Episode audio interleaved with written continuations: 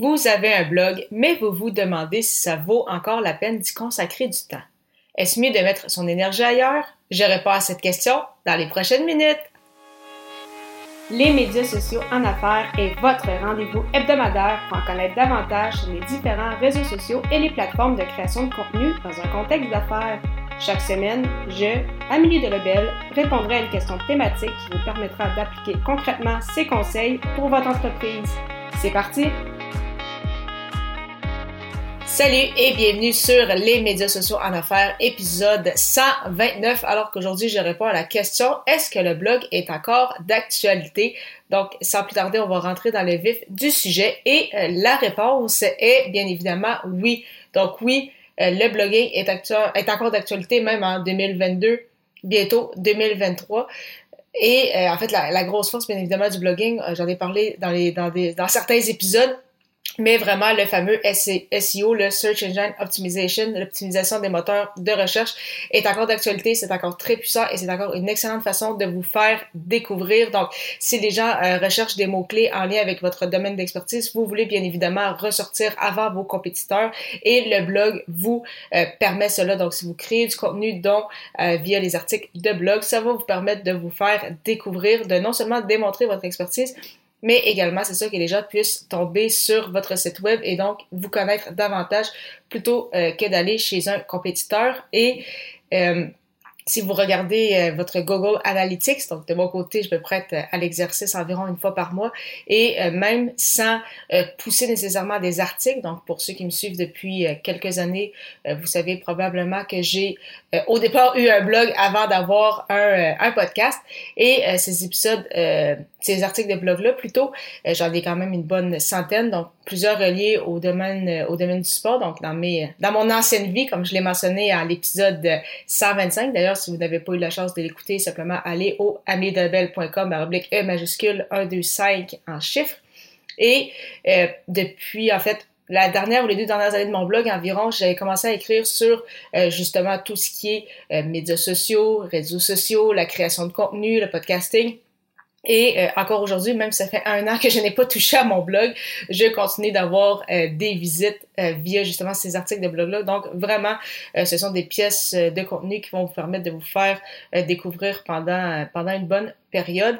Et justement, ça m'amène à dire que si vous avez eu un blog OK, vous en avez un, ce n'est pas nécessaire euh, nécessairement d'en rédiger chaque semaine. Donc, si vous trouvez que la, tâche est peut-être un peu lourde ou que justement aussi que ça prend quand même du temps de rédiger des bons euh, articles de blog pour le SEO, SEO euh, au lieu d'en rédiger des nouveaux à chaque semaine, pourquoi ne pas en sélectionner quelques-uns et plutôt prendre le temps de les bonifier, donc ajouter euh, certaines sections, ajouter certaines euh, parties de texte pour euh, ainsi vous n'aurez pas nécessairement plus d'articles, mais les articles que vous avez vont être beaucoup plus complets, vont être plus longs, vont être mieux étoffés.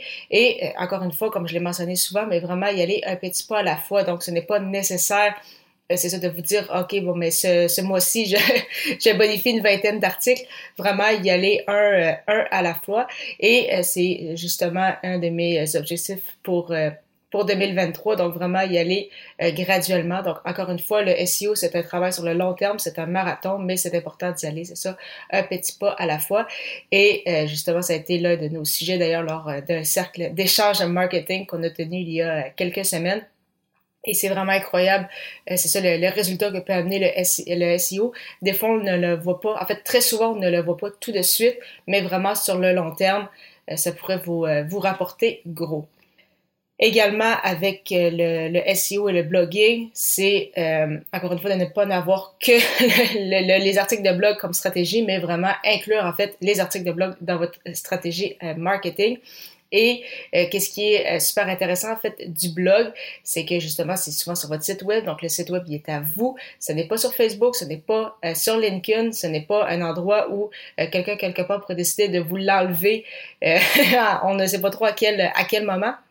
Donc, parce que je sais qu'il y en a plusieurs d'entre vous qui probablement partageaient des articles directement sur LinkedIn, qui l'ont fait par le passé sur Facebook lorsqu'il y avait cette option-là. vraiment, je vous recommande, ça, d'amener vraiment vos articles sur votre site web pour que vous en ayez le plein contrôle. et bien évidemment, en fait, partager peut-être des extraits ou amener le lien dans vos publications sur, sur les réseaux sociaux. Et c'est un peu en fait le même principe si vous avez un podcast tout comme moi. Donc, de vous, en fait, de bonifier aussi vos notes d'épisode.